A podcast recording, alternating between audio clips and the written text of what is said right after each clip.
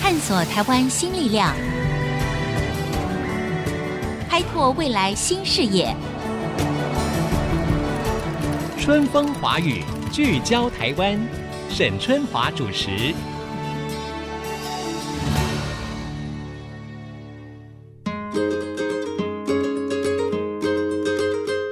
Hello，各位听众，大家好，很高兴又在空中跟大家见面了，欢迎收听《春风华语》，聚焦台湾，我是节目主持人沈春华。哎呀，结果呢，这个二零二零的开始呢，全球共同面对的是这个新型冠状病毒肺炎的防疫大战哈。我想最近这几天以来，从过年前到过年之后，其实大家呢都已经是备受影响了。那么当然呢，这个影响所及呢，也冲击到了各国的经济哈。在全世界呢都很期盼所谓的武汉疫情能够平息的过程当中呢，今天我们就要从一个比较大的范围来谈谈台湾的经济发展。我们国人都有一个非常高度的共识，那就是我们的薪资哈、能不能够提高哈、年轻人能不能够突破低薪的这个困境。那今天呢，我们请到的是前暨南大学的校长、清华大学荣誉讲座教授李嘉彤教授哈，因为李教授呢，他就曾经举过例子，他说这种国民薪资比较高的国家呢，特色是什么？各位知道吗？是他们的工业都相当的发达，而且呢，这个工业产品呢都是相当的高规格的。那么最近呢，校长他也出了一本新书，谈的就是台湾的精密工业哈。他认为台湾的经济发展的关键就是精密工业。那各位听众可能会好奇了，精密工业指的到底是什么呢？我们台湾目前的一个状况又是什么呢？那为什么李嘉彤校长他会认为说台湾经济发展的关键就是精密工业呢？在我们二零二零一开始啊，全球正在防疫大作战的同时，我想我们怎么样加强我们自己国家的经济的深度跟广度哈、这个在面临任何的变数的时候，我们可以有比较强的一个防御的能力，也是相当的有意义的。好，我们先来欢迎清华大学荣誉讲座教授李嘉彤校长，您好。主持人好，各位听众好。校长，这一次这一波的所谓的新型冠状病毒的肺炎哈，大家都是非常紧张嘛哈。您认为这是不是会很直接的影响到全球的经济？每一个国家呃，那我相信当然会影响，嗯是至少目前已经开始影响台湾的经济和对大陆的经济。对，当然了，比如说像这几年哈，我们当然也有发展科技，可是呢，台湾其实比如说从台北啦、台南啦、高雄啦等等，我们都是美食之都，所以我们花了很多的力气在发展观光或者是所谓的服务业。可是当这种疫情一旦爆发的时候，像观光业啦这种什么服务餐饮业、旅馆业就首当其冲嘛。所以，是不是在这样的情况之下，您也认为说，我们应该把我们整个经济的主力要做一个更全盘的检讨，也是蛮重要。可以看一下我们国家，假如说没有任何的工业园区，嗯现在台湾所有的工业园区全部，比方说关门，台湾变成什么样的一个国家？就从这个嗯嗯方面就可以知道嗯，工业的重要性。是是，那当然了，工业也有所谓 low level 的工业，也有非常嗯 high level 的工业。是那精密工业就是所谓 high level 的工业，啊哈，比较高阶的哈、嗯嗯哼，工业就是高规格的工业。是，任何一个产品，我刚才看到你们，比方说有雅马哈的喇叭，啊，对，这个喇叭能够播出的所谓高频率的和低频率的，嗯嗯嗯，那贵的喇叭就可以低频率的声音也可以听得听得见。到啊，高频率的也也听得得到，见。就是嗯范围很广。啊那这是一第一点，第二对点，也许我们可以说，它几乎没有 noise，啊，就是没有杂音啊，这个是比较嗯简单的例子。那还有一个例子，其实最近有一部电影在 MOD 上可以看得到，叫做《七个会议》啊，有关于一个螺丝。你看你的门上面都有螺丝，对，你坐高铁，你的椅子是不是用螺丝把它固定在对车子上？是。坐飞机也是如此。对，到处了，我们大概都可以想象，它背后可能隐藏着很多我们看不见的螺丝。这个电影就是讲这个螺丝，有人发现这个螺丝在被撞击的时候，是，它会失去功能。于是乎，我可以告诉你，这个电影上面讲，日本马上大动作，派人去搜索这家公司，把所有的文件都拿走，就是为了这这一个个螺螺丝丝。嗯嗯嗯，螺丝有它的规格的，在瑞典，小朋友做木工的时候，就要学哪一种木头用哪哪一种种螺丝螺丝哦 IKEA 对这种事情都是完全有一套的，绝不会用错，对，所以对它的家具会比较好。嗯嗯嗯，如果你的水管坏了，保险公司第一件事情就是去查螺丝有没有符合国家的规定。嗯嗯嗯，所以精密工业就是非常高规高格的，规格，嗯呃嗯嗯，比比方说，我们就讲螺丝耐热要耐到什么程度，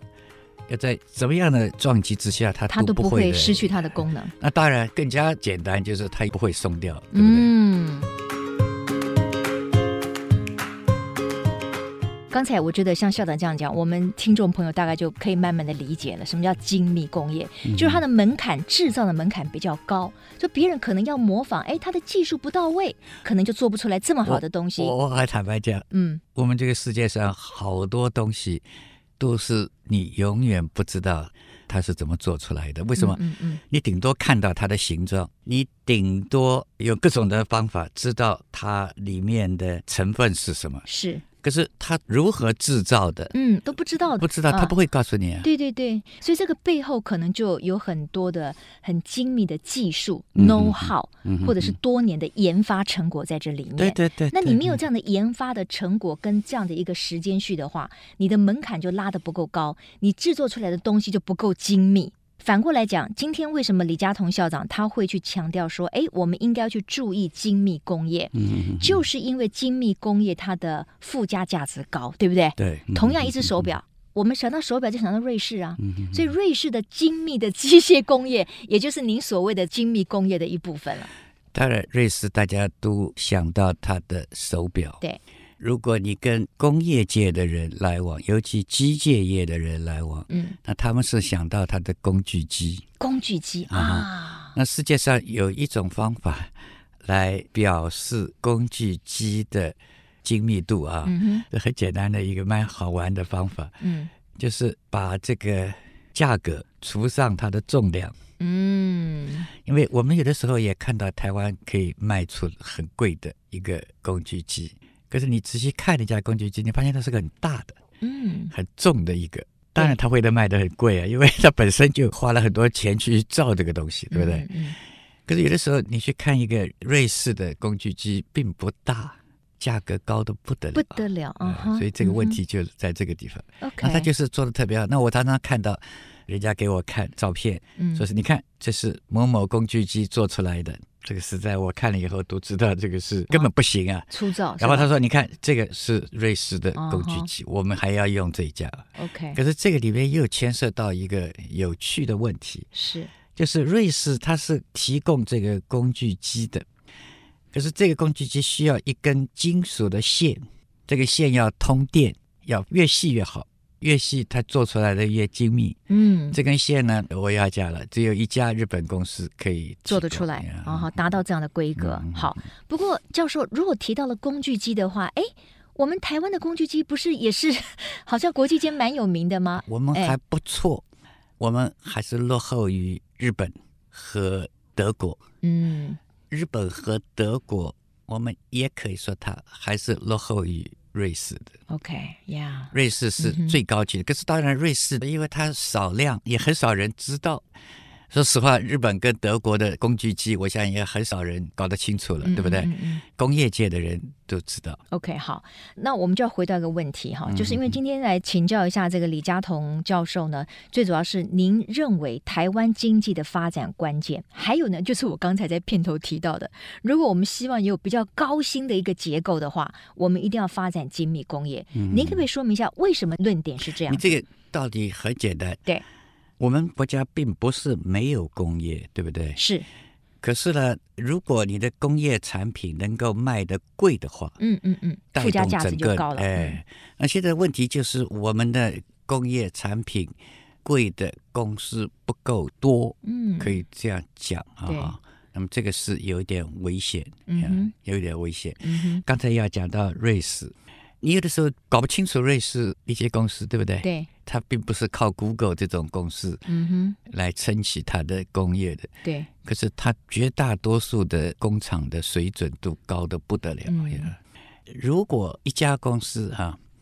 它本身的薪水高啊，其实可以带动很多的服务业等等都会提高的。嗯为什么呢？因为你薪水高一点，你的生活就会好一点。哼，你就更愿意消费，嗯，对，那你吃的好一你可点，以吃的好一点，然后那些旅馆啊、餐饮业啊嗯什么嗯嗯都会。提升，那还有一点，你想想看，我们的运输工业，嗯对不对？你如果根本没有货物的话，你还谈什么运输了？ 对，我再讲一个例子，就是说，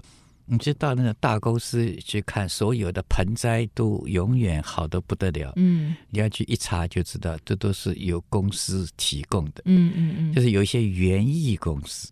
嗯，为什么？嗯就是因为有那种什么台积电啊、啊联不电这些啊比，较大规模的公司，很多大学也是用他们的。嗯嗯嗯。当有你也这个公司或者是机构赚钱赚的不错的时候，当然你就会考虑到美化环境或者提高员工的福利，对不对？呃比方说你的餐厅，员工吃饭员的工，餐厅哎就会比较讲究，吃的东西也应该稍微会好一点，对不对？嗯嗯嗯。其实我们今天谈到了精密工业跟台湾经济发展之间的这个关联哈，其实刚才李嘉彤教授就说得很清楚，因为唯有我们可以发展并且制造出来非常高端的精密的工业的产品，它的附加价值比较高，可能用非常小的这样子的体积，可是因为它可以做出来非常高端的结果的产品，所以它这个工具机可能就卖得非常的昂贵了。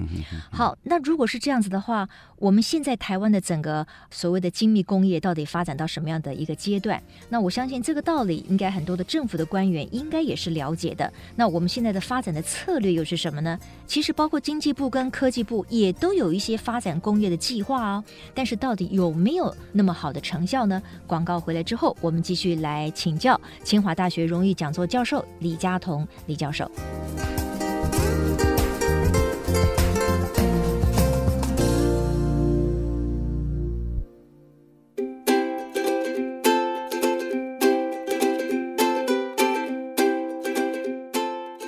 各位听众，欢迎回到春风华语，聚焦台湾。二零二零开年之后呢，其实全球都笼罩在新型冠状病毒哈，就是这个所谓的武汉肺炎的阴影当中了哈。当然，它也直接冲击了各国的经济。我想，不管我们在任何的时间点，其实我们非常关切的就是整个经济的结构跟它的深度跟广度的问题。那台湾呢，事实上有很多的年轻人，包括家长，也是非常关心为什么年轻人的薪资老是没有办法提高呢？那李嘉彤教授呢，他就提出来，他认为其实我们应该要去发展精密工业，提高所有的产品的附加价值，然后让这个产业对外可以去卖得更好的价钱，然后当然也要培养一群足够的优秀的工程师跟人才，你才有办法去支撑这个产业。那回到我们的节目现场呢，我继续请教李嘉彤教授的，就是说，我们的政府应该有看到这一点吧？ 就是说，我们当然应该要把各种的面向都要越来越高规格化嘛。我们如果去做这种很出街的，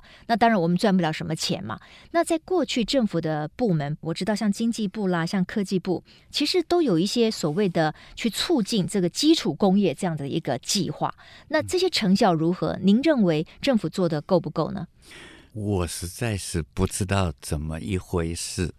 我只知道在马总统时代，政府有一个计划叫做工业基础技术计划哈。，对，那现在听说已经停掉了。是，那我现在讲一个例子来说明这个计划的成效哈。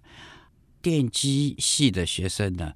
都要用一种叫示波器啊，对，就是说你可以看到信号的样子。嗯嗯嗯，这示波器是不容易做出来的，对，信号如果高频的话，就更加难做。那问题在于什么呢？问题在里面的一个叫做 IC 啊，你们叫 IC 指是引，其实就是一个 chip。晶这片，个 chip 啊是买不到的，低频率的到一个程度是买得到的，对，高了以后是买不买到不的。到，哦，买不到的理由啊，是因为啊，美国政府不大愿意人家卖这种 IC，他认为这个对于军事有关。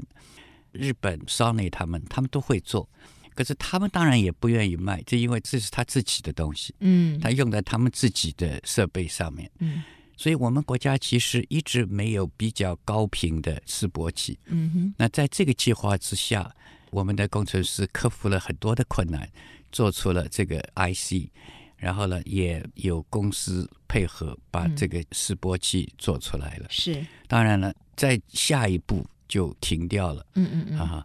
这是一个例子。所以您的意思就是说，如果我们要发展精密工业的话，有很多的人才是真的要下功夫的，产出我们需要的高端的产品。我这样讲，就是这个好的产品啊，要把它做出来，第一，工程师要有学问；嗯第二，工程师要有经验。缺一有不可学问的教授多得不得了，嗯嗯嗯可是其实他们都是没什么经验的，所以你不能把教授 嗯拿了诺贝尔奖的物理教授叫他去管这些工业，他要有经验，是这个经验是个嗯重要的事。可是经验呢，不是那么容易得到的，嗯你还是要下苦功，嗯嗯，慢慢才能够得到。啊哈，那我们国家有一点遗憾的是，两者好像都不太重视。我刚才讲要有学问，对不对？对啊，可是现在我们教育部对于工程师的训练嗯没有强调说是他要有很好的学问，嗯哼，他好像有点在强调你应该有各种的学问，这是两回事。比方说你是电机的，你最好懂音响，你最好懂光电，你也要懂什么 AI 呀、比方说我们说最基本的线路，电机系统就是所谓叫电子学，嗯哼中间都是三学期，九个学分。现在大多数的大学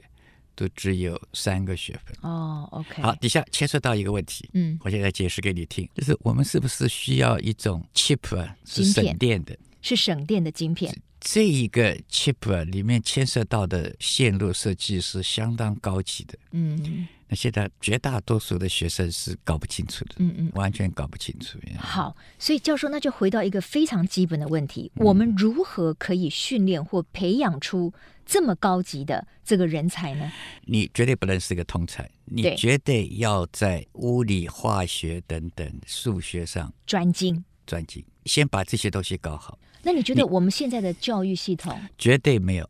绝对没有强调物理、化学、数学，绝对没有。那该怎么办呢？现在问题是政府正好背道而驰，我嗯认为，政府所要的学生，我认为好像有一点像一种推销员的样子，很会讲话。在高中的时候参加过很多的活动啊哎社团啊活动啊、社团比这些东赛西。啊嗯，对对。啊哈那。其实最重要的还是工程师的物理、数学、化学。可是教授，其实这几年我们的政府不是也很强调，包括像 AI 技术啊，嗯，这个 AI。AI 也是建筑在数学上啊，那当然了，就是说，因为现在大家都是说适才适性嘛，哦，这个我又要讲了。是天下没有一个人能够说，我将来只能做我所喜欢的事。如果这样子的话，我看百分之五十的人都失业了。比方说电机，对，等到他去了以后，他才发现电机里头都是数学。呃但是他不喜欢数学，天下很少人喜欢数学的。嗯，那您的意思是说，就算不喜欢，你还是要钻研，国家应该要给予很多的鼓励或者是栽培。你之所以不喜欢数学，就是因为你数学的能力太差了嘛。嗯我觉得我们政府应该还是要想办法嗯，提高学生学术的水准。能力啊哈，使得他对任何东西他都无所谓，他都不会痛恨，是，他也都有一点兴趣。嗯嗯嗯，我想提醒一下所有的听众哈，你如果看这个台青交的工学院，尤其电机系、材料系、化工系的学生的薪水，你去看。他们的薪水是比一般人的薪水要高很多很多的呀。嗯哼，我很多的学生才毕业一个月就是十三万，哇，我退休的时候，我的薪水才只有十万，就青出于蓝了。对，所以还是有人有高薪，嗯嗯嗯，而且是才毕业哦，所以我还是要讲，我们需要嗯就是嗯嗯他能够发高薪的公司。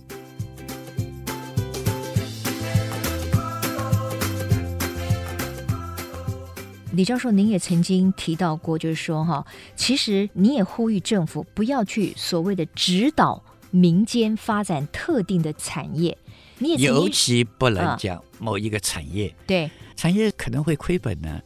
你知道有一种产业是大陆很有兴趣的，LED 就是一个例子。嗯嗯大大陆说我们也需要 E LED，我们到处都要用 LED 啊。嗯他就是说哦，很多那种省长、县长都想办法找来人生产 E LED，滴滴嗯哼政府会扶植这些工厂。那如果在台湾的政府也鼓励大家，这是一个好的产业，嗯哼其实好不好我不知道，可是可能会亏本呢、而且亏得很厉害啊！因为你怎么样跟大陆大量生产的话，他们那边比较便宜啊，所以这是一个问题，就是说产业牵涉到成败的问题。你如果技术不够高，他可能就失败了你。就失败了。嗯可是发展技术就两回事，为什么？你发展的技术，你并没有说啊，你这个技术是拿来做什么的。有了这个技术以后，民间的老百姓会利用这个技术来做出他能够赚钱的东西。政府的政策就是要鼓励大家，嗯我也不要你做什么伟大的事，你就是应该把你的现在的技术再往上升一级。嗯哼，我现在举一个例子啊，我们的衣服啊，其实需要很多的特用化学品，这个蛮少人知道的，使得它特别软，它可以耐热，嗯呃，可以有呃弹保性温，什么东西一大对堆。就有那种公司在台湾的几十年来如一日，嗯永远做纺织业的特用化学品。啊啊。那你说这个杜邦会不会做？杜邦你也会做的。可是杜邦啊，他到了没有一个部门是专门做这种东西的，嗯他也嗯觉得无所谓，而且还有点美国没有什么纺织业，所以他大概也没有想到这个东西。可是纺织业还是全世界都在用的一个东西，对不对？嗯你不能说是大家不要穿衣服，对不对？嗯哼而且越穿越讲究，要高规格，那时候就要有特别的特用化学品。嗯哼那如果有这种技术，你在公司可以存活，啊对，可是一个你不需要政府去讲啊。嗯嗯嗯，对他自己会发展出他属于他自己的独门的技术，而且不断的钻研。我现在在讲啊，比方说 F1 跑车，晓不晓得 F1 ？F1 赛车，当然知道嗯啊哈 F1 赛车，F1 方程式啊哈，那这个赛车的润滑油重不重要？那当然了，因为你搞得不好，它会烧起来，对不对？对对，其实润滑油只有非常少数的公司会提做供。那润滑油里面也不是那么简单，里面嗯有很多配方。我们台湾有一家公司，它居然能够做到一个程度，它的特用化学品可以卖给日本的一家公司。日本的那家公司就是可以提供 F1 跑车的润滑润油滑的油哦，OK，那这嗯哼是相当不容易的事情。嗯嗯嗯嗯，如果你声誉不够好的话，人家理都不理你。没错没错，你最终还是品质才有竞争我可以力嘛。告诉你，你叫他试验，他都不肯的。他试验要试验好多年，最后嗯哼才决定要能不能用啊。嗯你哼，不能怪他，这个 F1 跑车要烧掉了，说是因为润滑油出了问题，嗯，那变成大笑话，对不对？是是我，们普通汽车的润滑油已经不容易了，嗯可是我们国家还是有嗯这种公司，所以我们就是靠这种公司。这些公司赚钱赚的不得了啊！我可以告诉你们，嗯是，可是大多数都是没有上市的。之所以能够做得这么好，是因为他们常常能够把钱转回去，继续的投资在这个新的研发上面研发上面，嗯，这个嗯是最重要的一件事情。对对。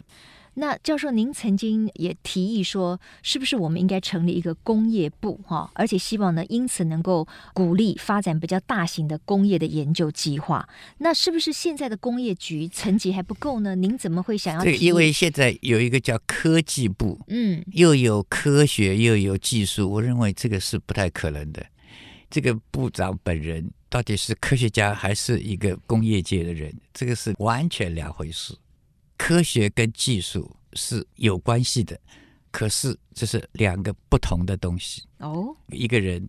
懂一些理论，可是他不见得懂得在应用的时候的那些 trick、啊。所以您您认为应该成立一个工业部吗？当然是好，那在专门工业讲部技术的，专门讲技术的。嗯哼科学在美国 National Science Foundation 是不管技术的，嗯它就是，science 就 pure 是 science， science 科学就是科学。科学。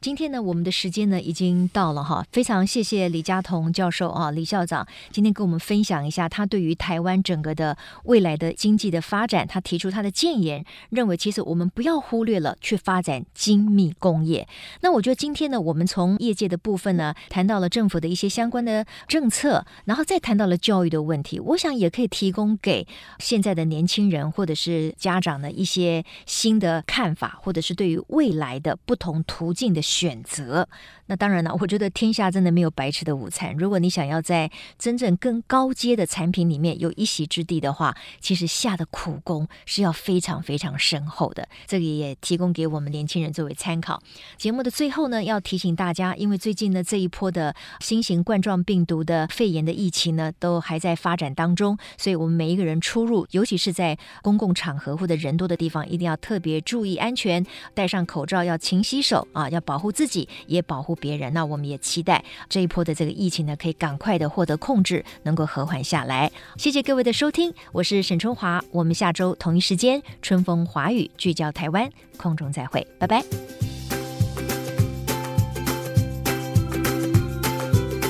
本节目由世界先进机体电路赞助播出，探索真相，开拓未来。世界先进机体电路与您一起聚焦台湾。